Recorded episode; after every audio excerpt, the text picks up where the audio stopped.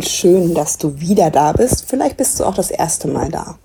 Mein Name ist Katja Diel. Alle 14 Tage versammle ich hier unter SheDrives Mobility Expertinnen, die sich mit mir um die Mobilität der Zukunft sorgen. Nicht in dem Sinne, dass wir Falten entwickeln auf der Stirn, sondern in dem Sinne, dass wir hinschauen, wo gibt es eigentlich Lösungen und Ideen, die uns da vorne bringen könnten, dass wir endlich mit der Verkehrswende starten. Ähm, dieses Mal habe ich sehr spannende Gäste da, denn es gibt das sogenannte Reallabor Hamburg. Henrik Falk ist Vorstandsvorsitzender der Hochbahn, also des kommunalen Verkehrsdienstleisters in Hamburg und Dr. Mandy Dotzauer ist vom Deutschen Zentrum für Luft- und Raumfahrtforschung. Sie begleitet wissenschaftlich, was Herr Falk sozusagen in Praxis tut, nämlich Mobilitätswende erlebbar machen. Knapp 200 Projekte sind unter dem Reallabor Hamburg zusammengefasst. Sie sind in ganz Hamburg, aber auch darüber hinaus verteilt, sodass die ganze Metropolregion etwas von diesem Experiment hat. Und ich glaube, es ist genau der richtige Weg, die Menschen auszuprobieren lassen, was kann eigentlich passieren, dass ich aus dem Auto aussteige und meine Mobilität nachhaltig, komfortabel, barrierefrei und sicher gestalte. Die beiden berichten so ein bisschen darüber, was das Reallabor Hamburg ist. Sie werden euch zeigen, wo ihr auch mitmachen könnt an der Bürgerinnenbeteiligung, welche Dinge ihr vielleicht sogar in eure Region übertragen könnt und welche Details genau erforscht werden. Ein paar Dinge seien genannt. Das ist zum Beispiel ein autonomer Bus, der außerhalb von Hamburg in den Randgebieten fährt und so ein bisschen die Vision des ÖPNV der Zukunft gibt, der nicht mehr unbedingt nur auf Schienen oder bestimmten Linien verkehrt, sondern Mobilitätslücken dort schließt, wo sie am meisten zu schließen sein sollten, nämlich zur nächsten Haltestelle, dem nächsten Bahnhof oder einfach einem Point of Interest, wie man so schön modern sagt. In Hamburg selber sind unter anderem Modelle wie Moja, die ja On-Demand Ride-Pooling machen, unterwegs. Es gibt die HVV Switch App, die verschiedene Mobilitätsangebote zusammenführt und auffindbar macht. Es gibt bestimmte Punkte, wie zum Beispiel die HVV äh, Switch Stationen, wo eigentlich alle Mobilitätsformen, die in der App enthalten sind, auch geballt an einem Ort zu finden sind. Das ist sehr stark im Ausbau begriffen. Es gibt aber auch den Ausbau von S- und U-Bahn. Es gibt auch Angebote, die auffindbar machen, dass die ja, Mobilität in Hamburg sich wirklich verändert im Sinne einer Verkehrswende jenseits des privaten Autos. Hört mal rein, ähm, lasst gern Kommentare da.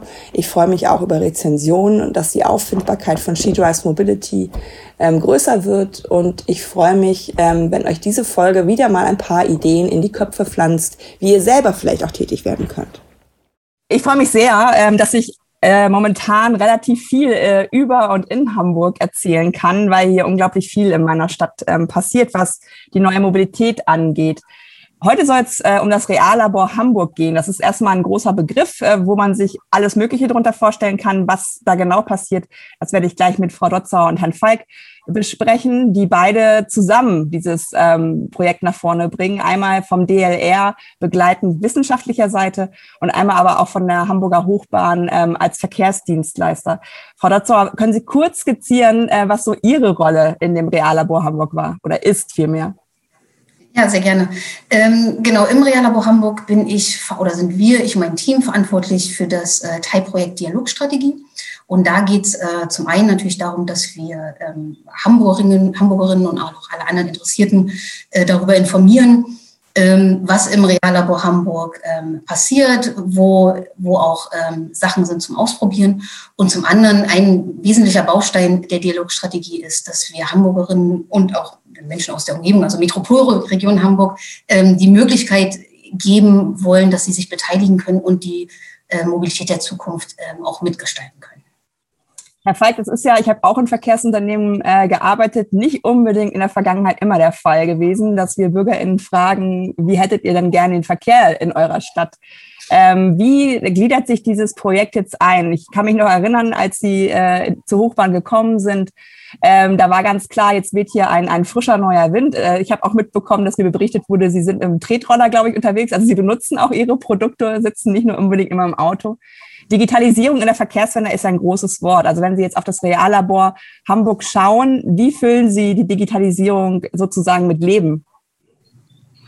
Na, für uns, ähm, für, also für uns ist das jetzt ehrlich gesagt, das Reallabor war ein logischer Schritt, muss man sagen. Deswegen fängt die Geschichte ja schon ein paar Jahre vorher an und ähm, Hamburg hat ja ganz starke Ambitionen, sowohl was die Mobilität, Mobilitätswende, Stichwort und auch der Klimaplan, der für uns immer wichtig ist, weil natürlich Mobilitätswende jetzt als Mode und Buzzword irgendwie ja auch kein Selbstzweck ist, sondern nachher sich daran messen lassen muss, ob man wirklich äh, auf Klimaziele einzahlt. So. Und es ist vollkommen klar, wenn man über Mobilitätswende, das deswegen nehme ich diesen Satz und hole noch kurz aus, nimmt, damit man das nochmal versteht, liegt total nah, ähm, dass es bei der Mobilitätswende schlichtweg darum geht, am Ende ein neues Mobilitätssystem zu schaffen, welches dazu führt, dass eben diese Anzahl der selbstbesessenen PKWs wirklich radikal runtergeht. Das ist ja das, was Hamburg sich auch, was für Hamburg echt revolutionär ist, äh, äh vorgenommen hat und äh, als wirkliche Programmatik hat. Und sie kriegen diese neuen Mobilitätssysteme in der Mischung zwischen klassischem ÖPNV, möchte man sagen, und ähm, neuen Mobilitätsformen, äh, inklusive auch Rad natürlich gedacht und Fußgänger. also dieser schöne alte Begriff äh, des Umweltverbundes, äh, der wieder Mode bekommt, kriegen sie natürlich nur mit Digitalisierungsverbindungen und Tools hin und auch mit neuen Mobilitätsformen. Und ähm, so hat sich Hamburg vor vier, fünf Jahren auf den Weg gemacht. Es gibt ja diesen ITS-Weltkongress da sind viele Strukturen aufgebaut worden und in, äh, in der nationalen Plattform, in der ich dann auch für Hamburg in dieser ähm, AG3, wie sie so schön heißt, ähm, äh, sitze, äh, wo es um die Digitalisierung der Mobilität geht, kam halt irgendwann die Idee zusammen, wir wollen nicht nur PowerPoints äh, äh, fabrizieren, sondern lass uns doch mal was praktisch machen, was für diese nationalen Plattformen nicht selbstverständlich ist und in der Form, glaube ich, auch so noch nie da war. Und äh, da sitzt wirklich alles zusammen, was Rang und Namen hat, von äh, BMW über Telekom, über kleine Startups äh, bis hin zu langweiligen klassischen ÖPNV-Unternehmen wie unseres. Und ähm, dann hat man sich relativ schnell für Hamburg entschieden, äh, zu sagen, da gibt es ganz viel, wo man schon aufsetzen kann, weil natürlich die Zeit eine Rolle spielt. Und wir haben als Hochbahn tatsächlich auch in diesem bunten äh, sportlichen Konsortium die Konsortialführerschaft übernommen.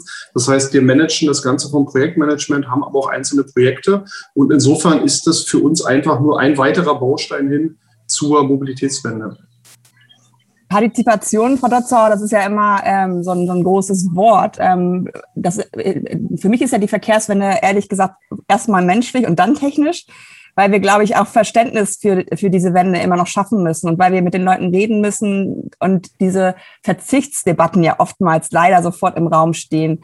Wenn Sie jetzt äh, als DLR äh, die, dieses Dialogformat begleiten, was ist Ihnen da wichtig und wie, wie, ja, wie, wie versprechen Sie den Erfolg? Also, dass es auch ein, ein Dialog ist, der hinterher beide Seiten vielleicht zueinander rücken lässt, aber auch zufrieden werden lässt? Ähm, genau, also bei der Partizipation ist genau das, was Sie gerade gesagt haben, ähm, dass, dass wir, was wir schaffen müssen oder beziehungsweise was wir brauchen für eine Mobilitätswende, ist, dass wir die Bedürfnisse der Bürgerinnen und Bürger verstehen und auch diese Bedürfnisse am Ende in ähm, Anforderungen übersetzen können. Also auch Anforderungen an das Mobilitätssystem oder an, an eine Mobilitätslösung. Äh, und genau da, da setzen wir an. Also was wir versuchen ist, dass wir auf oder durch unterschiedliche Beteiligungsformate wollen wir genau an die Motivatoren, ähm, die Wünsche, aber auch die Ängste und Hemmnisse herankommen oder die herausfiltern, ähm, sodass die dann auch später in den ähm, Planungs- und Umsetzungsprozess oder dass sie dort berücksichtigt werden, beziehungsweise was es ja eigentlich braucht, da sind wir nämlich genau da, ähm, sozusagen, dass wir es ja verstetigen müssen, dass wir das in Einklang bringen mit den rechtlichen, politischen, aber auch wirtschaftlichen Rahmenbedingungen. Also die, ne, genauso die Bedürfnisse ähm, sind das eine, was die Bürgerinnen und Bürger haben. Und das andere ist ja auch, dass es, dass es umsetzbar und machbar sein muss. Und äh, genau da ähm, setzen wir an und versuchen das äh, zum Beispiel jetzt in der Vergangenheit, können wir gerne noch ein bisschen drauf eingehen, ähm, haben wir Mobilitätswerkstätten durchgeführt, ähm, wir sind hoffentlich im Sommer mit dem Zuhörmobil auch noch in, in Hamburg unterwegs, um dort auch wirklich äh, in den Dialog treten zu können mit den Bürgerinnen und Bürgern. Äh, und um diese Zeit jetzt zu überbrücken, ähm, haben wir auch noch eine, eine Online-Plattform aufgesetzt, wo sich Bürgerinnen und Bürger auch noch beteiligen können und wir dort auch ihre ähm, oder dort sie ihre Stimmen abgeben können und wir sie auf die Art und Weise dann eher lesen statt hören. Ja.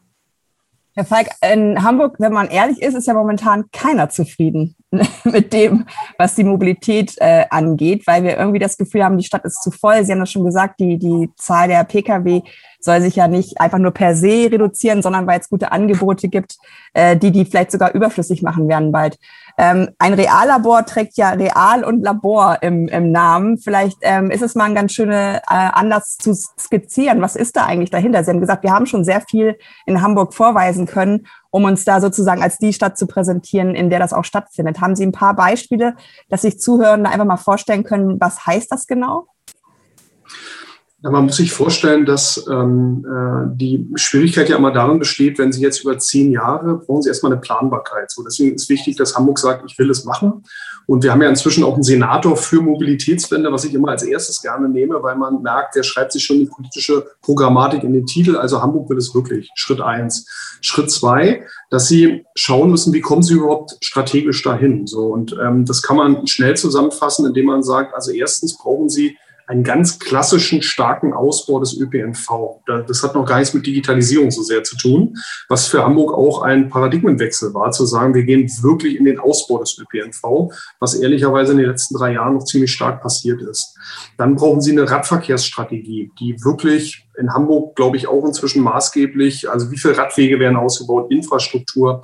So, dann brauchen Sie eine Offenheit, die hat Hamburg auch, anders als andere Städte, für neue Mobilitätsformen. Also Stichwort Moja, Ioki, dass hier also nicht sofort der, die kritische Diskussion erstmal angeht, wofür braucht man das, was bringt das etc., sondern diese Dinge sich mal entwickeln lässt und sagt, kommt erst mal rein, entwickelt eure Geschäftsmodelle, weil die Geschäftsmodelle gibt's weltweit so noch nicht, das muss man immer sagen.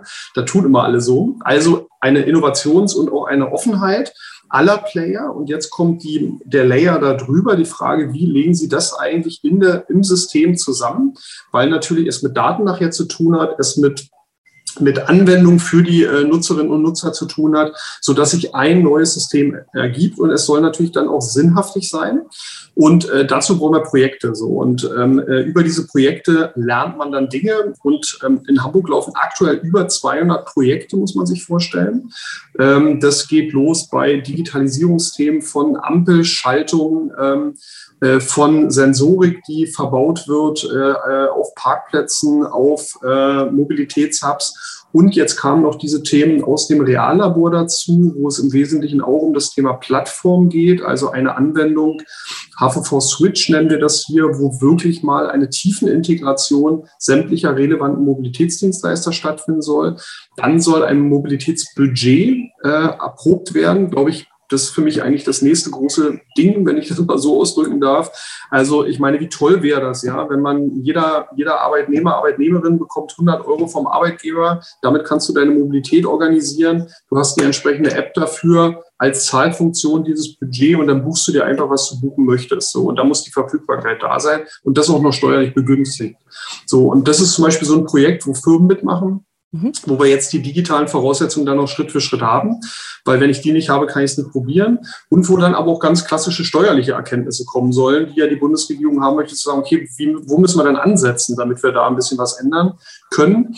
Ähm, dann haben wir autonomes Fahren bei, aber autonomes Fahren auch in einer Region, das ist ja am Rande von Hamburg, also nicht unmittelbar in der Innenstadt, wo es wirklich darum geht, die letzte Meile, also nicht irgendwelche abgesperrten Klinikgebiete, wie diese Dinge immer so laufen, sondern wirklich mal in einem realen Wohngebiet ist zu testen.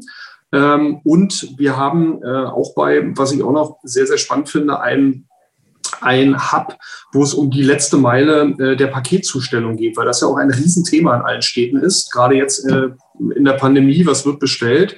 Und ich habe gestern gerade den letzten Joe Fix dazu gehabt, wo man sagen muss, das ist mitten in der Innenstadt. Erstmalig arbeiten auch alle CAP-Dienstleister zusammen. Und es ist inzwischen schon nach einem Monat das höchst frequentierteste Paketvolumen, was es in einem derartigen Hub in der Innenstadt überhaupt gibt. So, also da sieht man, es geht. Das ist natürlich ein kleiner Step, aber so muss es ja anfangen weil die liefern dort alle ein und dann wird mit äh, Rädern ausgeliefert von jedem Dienstleister in der unmittelbaren Umgebung, ich glaube, von zwei Kilometern. So, und, und das DRR, wenn ich das nochmal nehme, deswegen auch der Ball zur Kollegin gleich rüber, die super spannende Thematik ist, dass jetzt Hamburg mit diesen 200 Projekten ähm, über eine Plattform, dass alle Daten sowohl im Ist als auch die Erkenntnisse aus diesen Projekten in diese Plattform eingespielt wird, um dann idealiter simulieren zu können, was funktioniert, was funktioniert nicht, wie muss ein Zusammenspiel sein. Und wie geht man jetzt in der Schrittfolge weiter bis 2030, um das hinzubekommen? Und das auch als Blaupause, damit alle an den Erkenntnissen partizipieren können, nicht dieselben Fehler machen, aber vielleicht auch den Nutzen draus ziehen, weil deswegen ist es ja auch bundesdeutsch unterstützt. Also das vielleicht so in äh, kurzen Worten. Ja, sehr schön. Ähm, Frau Dotzau, ähm, Partizipation bedeutet ja auch immer Verantwortung übernehmen. Also ich habe manchmal das Gefühl bei meiner Arbeit, ähm, dass, dass ich den Leuten immer noch mal sagen muss, ähm, das können wir verändern, so wie es gerade ist. Dann musst du es aber auch einfordern. Und da merke ich manchmal, vor allen Dingen, da gehen wir vielleicht auch noch mal gleich drauf ein, äh, Herr Falk, vor allen Dingen im, im suburbanen und ländlichen Raum sind die Leute ja immer, ja, Katja, du kannst mir viel erzählen. Du wohnst in Berlin, du arbeitest, äh, du wohnst in Hamburg, du arbeitest in Berlin, so rum. Ähm, und dann denke ich immer, warum ist das so weg, dass die Leute sagen, ich, ich stehe dafür jetzt auf. Ich will irgendwann ohne Auto unterwegs sein können oder zumindest ohne meinen Zweitwagen. Also wie wollen Sie das schaffen, dass die Menschen auch wirklich merken, das ist ernst gemeint, dass wir euch befragen, dass sie es aber auch wahrnehmen, dass sie das tun? Ja, äh, gute Frage, ja. Ähm, genau, also ich glaube, oder was Partizipation ja auch mit sich trägt, ist genau das, dass ähm, dass es nicht da aufhört, dass man sagt, wir haben jetzt äh, Menschen befragt, das packen wir jetzt mal in einen Abschlussbericht und dann war es das, sondern äh, wir versuchen auch in dem Projekt ähm, den nächsten Schritt zu gehen, nämlich den, den Schritt der Verstetigung. Und das machen wir, indem wir die Erkenntnisse, die wir auch ähm, jetzt äh, über die Beteiligung von Bürgerinnen und Bürgern bekommen haben, dass wir die nehmen und auch nochmal in einem Stakeholder-Dialog reflektieren, sodass man das wirklich schafft, die Verzahnung zu sehen, beziehungsweise auf die Art und Weise das auch schafft und erarbeitet, wie denn genau diese Ergebnisse dann in die Kommunalpolitik oder auch in die Mobilitätsentwicklungsplanung mit einfließen und berücksichtigt werden können. Also das ist, das ist das Ziel.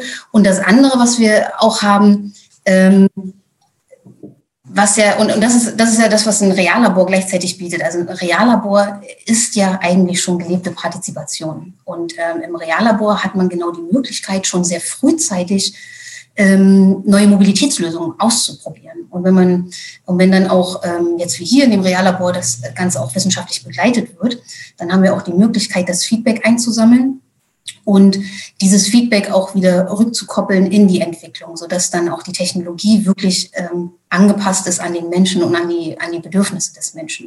So, ähm, das heißt, was braucht man jetzt vielleicht auch im ländlichen Raum? Im ländlichen Raum braucht man vielleicht, weil dort gibt es ja jetzt auch die, ähm, die bedarfsorientierte Mobilität, die dort ausprobiert wird, ne, in der Stadt Ahrensburg, äh, in der Elbmarsch und im Kreis Stormann.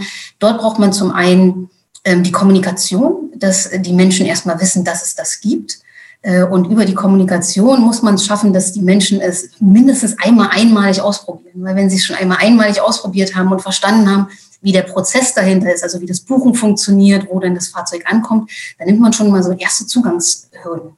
Äh, und wenn sie es einmal ausprobiert haben und es gut gefunden haben, dann werden sie es weiter ausprobieren und dann wird aus dem einmal ausprobieren eine Routine, die sich ja dann auch in dem, im Verhalten widerspiegelt und gleichzeitig ähm, sind ja positive Erfahrungen der Einzelnen äh, die beste Propaganda, die man haben kann, weil äh, man das auf jeden Fall auch seinen Freunden erzählen. Also ich glaube, ähm, so funktioniert's ähm, und das ist ein großer Vorteil der uns Reallabore hier bieten. Also diese vielleicht auch eine sanfte Einführung, eine sanfte äh, Kennenlernen und auch die Möglichkeit, vielleicht andersrum zu scheitern, wenn man merkt, dass man vielleicht, das ist vielleicht abwegig, aber dass man vielleicht gar keine bedarfsorientierte Mobilität im ländlichen Raum braucht. Also es kann ja auch ein Ergebnis sein und das, das sind Möglichkeiten, die das Reallabor bietet. Und die kann man dann, oder da kann man dann dementsprechend auch gucken, wie es weiterentwickelt wird, sodass Lösungen entstehen, ähm, die auch die äh, Mobilitätswende dann auch voranbringen. Genau, Herr Falk, da würde ich nämlich gerne nochmal drauf eingehen, weil ähm, der von Ihnen genannte Agnes Tjax, der das schon im Namen als Senator jetzt trägt, die Mobilitätswende, der sagt immer, die Verkehrswende wird nicht unbedingt in der Stadt gewonnen, sondern eher in den Räumen, Räumen da drum, also die Metropolregion.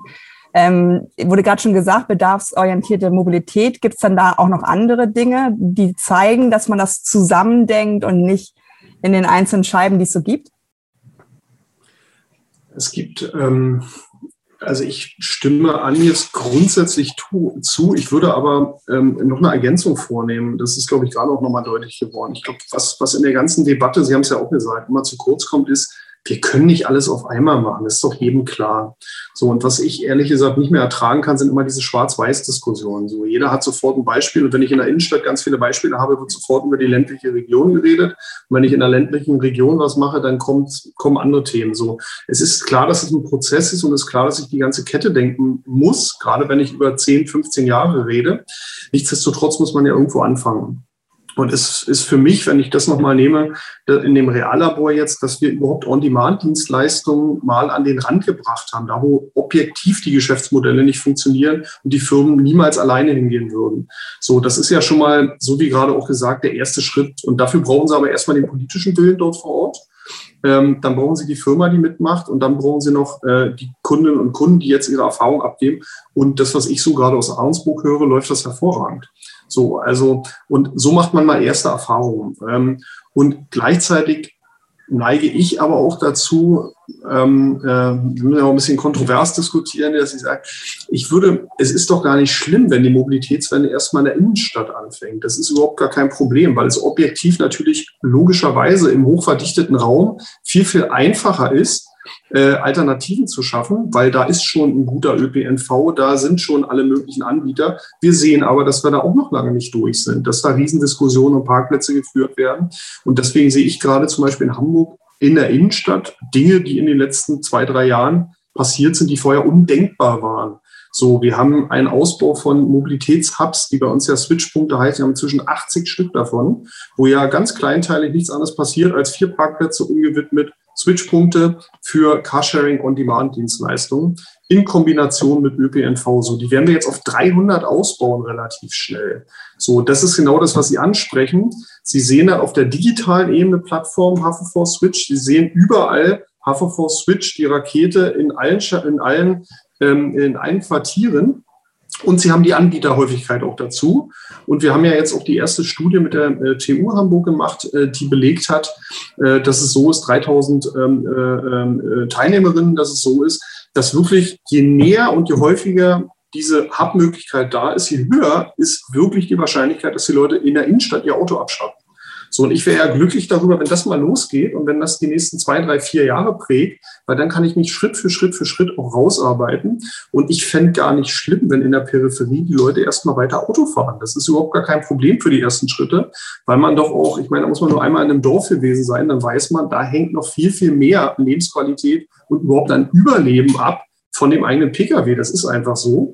Äh, und das wird noch einen Schritt dauern, bis ich dort Alternativen habe. Wenn ich sie aber in der Stadt entwickelt habe und da die Geschäftsmodelle funktionieren, dann werden die auch expandieren.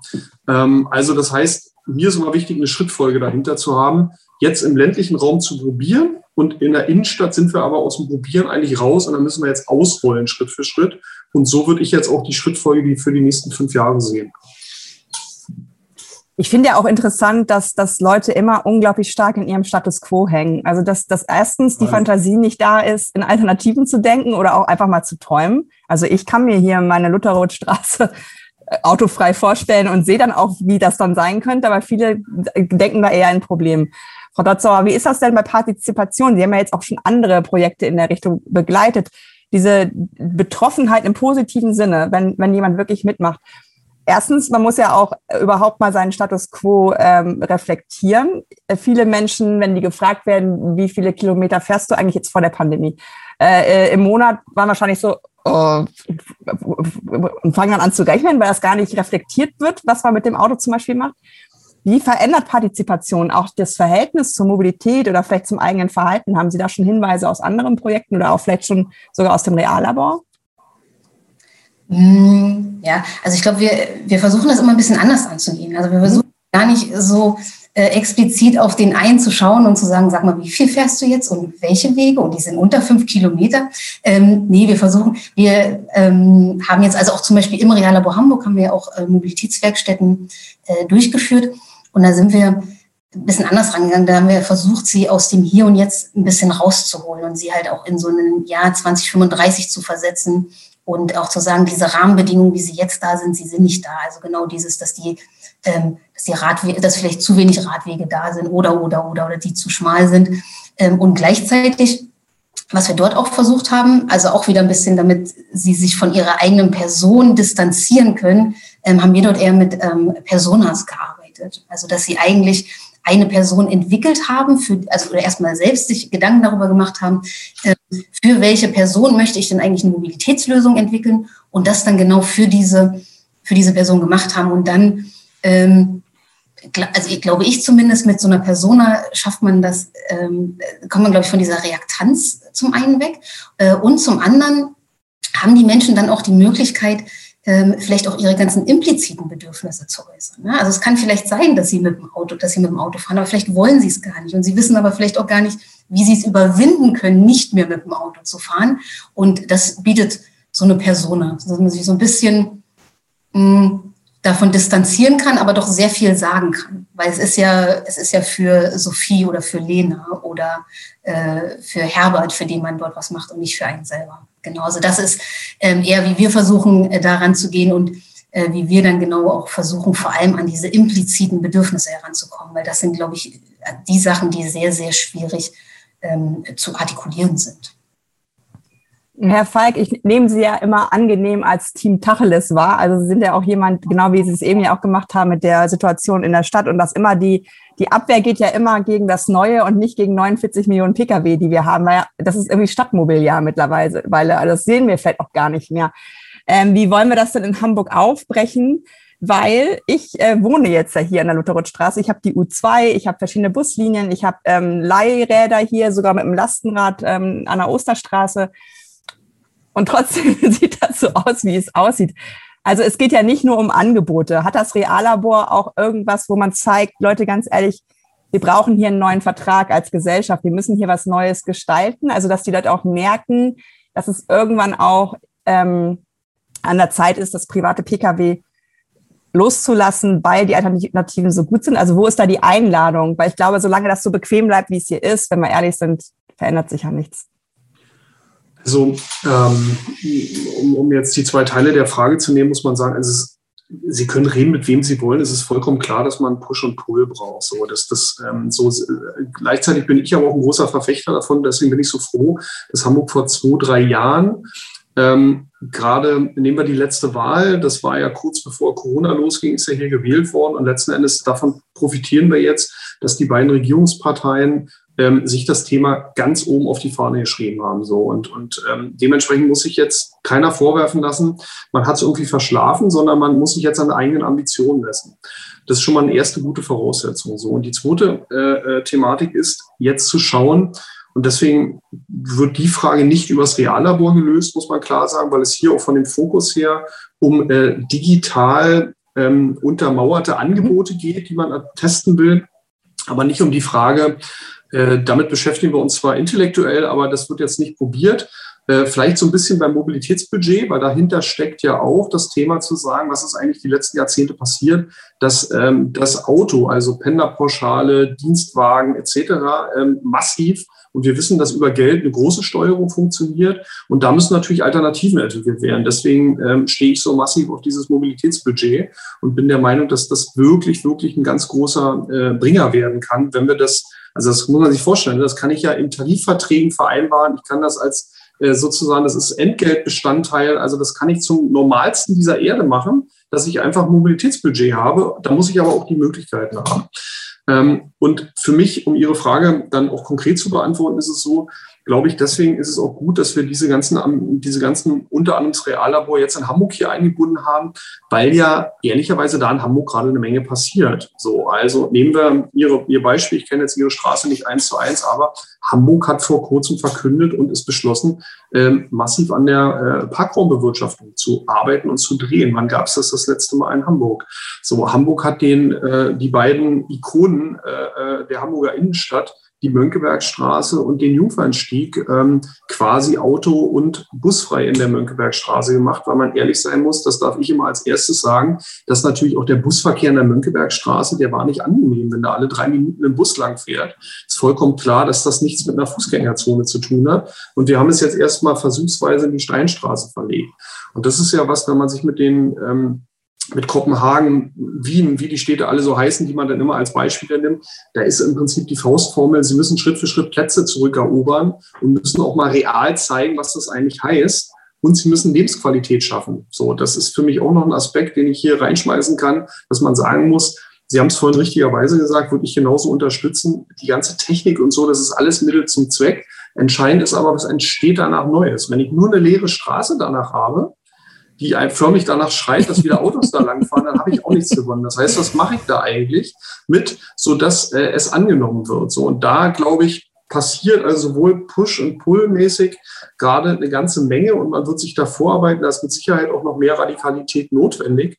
Aber deswegen ist es schon so, dass Hamburg für sich erkannt hat, da an beiden Hebeln drehen zu müssen, dass es eben nicht einfach so weitergehen kann und äh, dass äh, alle reden dann über Mobilitätswende, gehen raus und steigen trotzdem in ihr Auto. So, das also können sich die normalen Konferenzen ansehen. Ne? Ist ja, äh, und das ehrlich gesagt auch Alter, da ist schon ein bisschen was getan, aber ähm, Push auf jeden Fall maximal wichtig, absolut.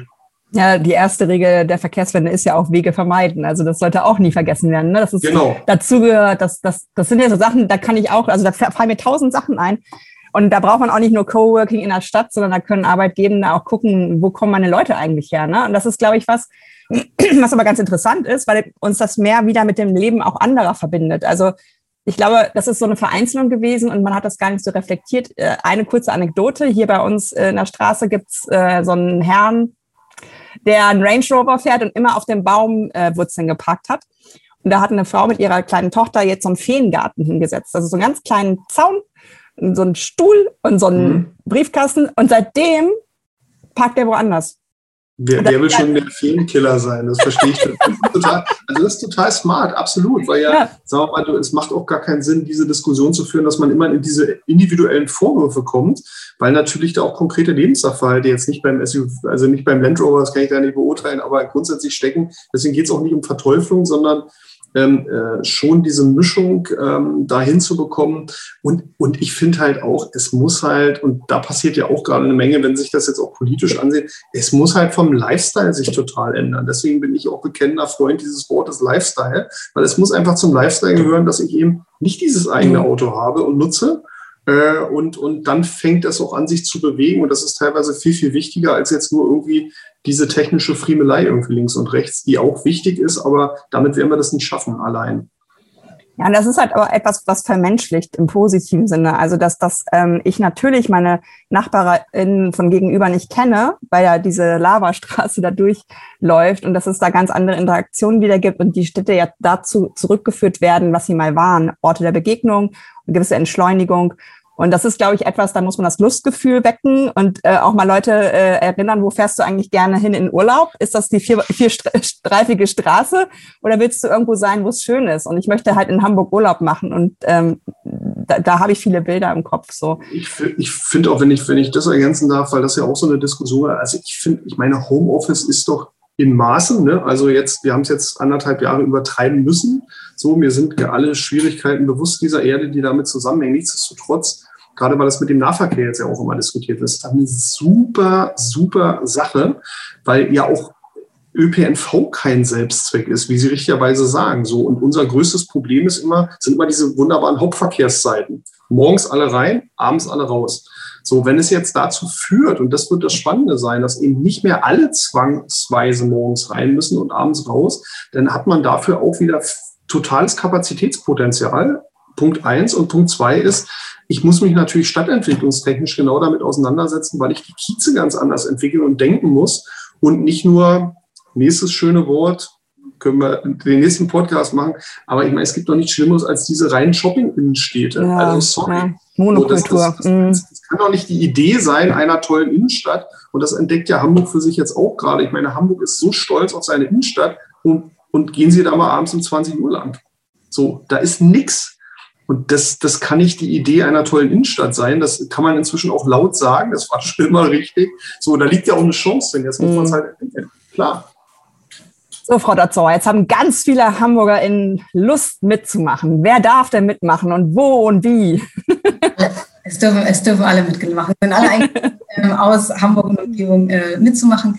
Genau, ich hatte es vorhin schon mal kurz ähm, angesprochen oder eigentlich ein bisschen anders sagen. Eigentliche Plan, ähm, als der Projektantrag abgegeben wurde, war, dass wir mit dem Zuhörmobil, also ein, ein Fahrzeug, ein Elektrofahrzeug, ähm, dass wir mit dem in Hamburg unterwegs sind, um dort halt auch wirklich äh, den Hamburgerinnen beziehungsweise auch ähm, im, im, Umkreis von Hamburg den Menschen zu begegnen, um mit ihnen dort über Digitalisierung zu sprechen, mit ihnen über auch ähm, konkret über die Mobilitätslösung, die es jetzt auch im Reallabor Hamburg gibt, zu sprechen.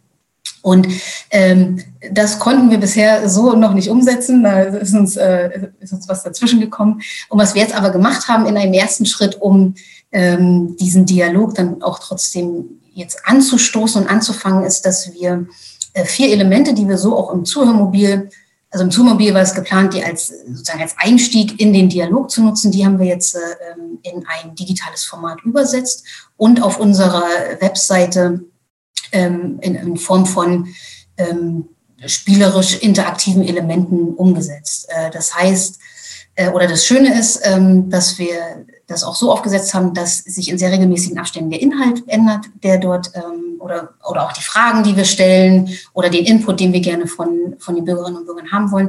Ähm, das heißt, es lohnt sich auf jeden Fall, mehr als einmal wiederzukommen und mehr als einmal zu machen. Also wir haben zum Beispiel so ein kleines oder alle zwei Wochen ähm, eine Frage, über die abgestimmt werden kann. Und dann kann man auch sehen, wo sich die Menschen äh, dort wiederfinden. Also, äh, wir haben aber jetzt noch keine Termine. Also einfach dadurch, dass, die, dass es ja gerade noch diese große Unsicherheit gibt äh, in Bezug auf äh, Kontaktbeschränkungen, die wir ja eigentlich auch schon seit Beginn des Projekts, ne, es hat ja genau vor einem Jahr angefangen hatten, ähm, die besteht noch. Äh, aber sobald wir das wissen und sobald das fest ist, werden wir auf jeden Fall auch über, ähm, über Twitter und über die Webseite darüber informieren. Und der Falk, haben Sie abschließend noch Tipps, wo man mal in Hamburg hingehen sollte, um bestimmte Details des Reallabors mal in real zu erleben?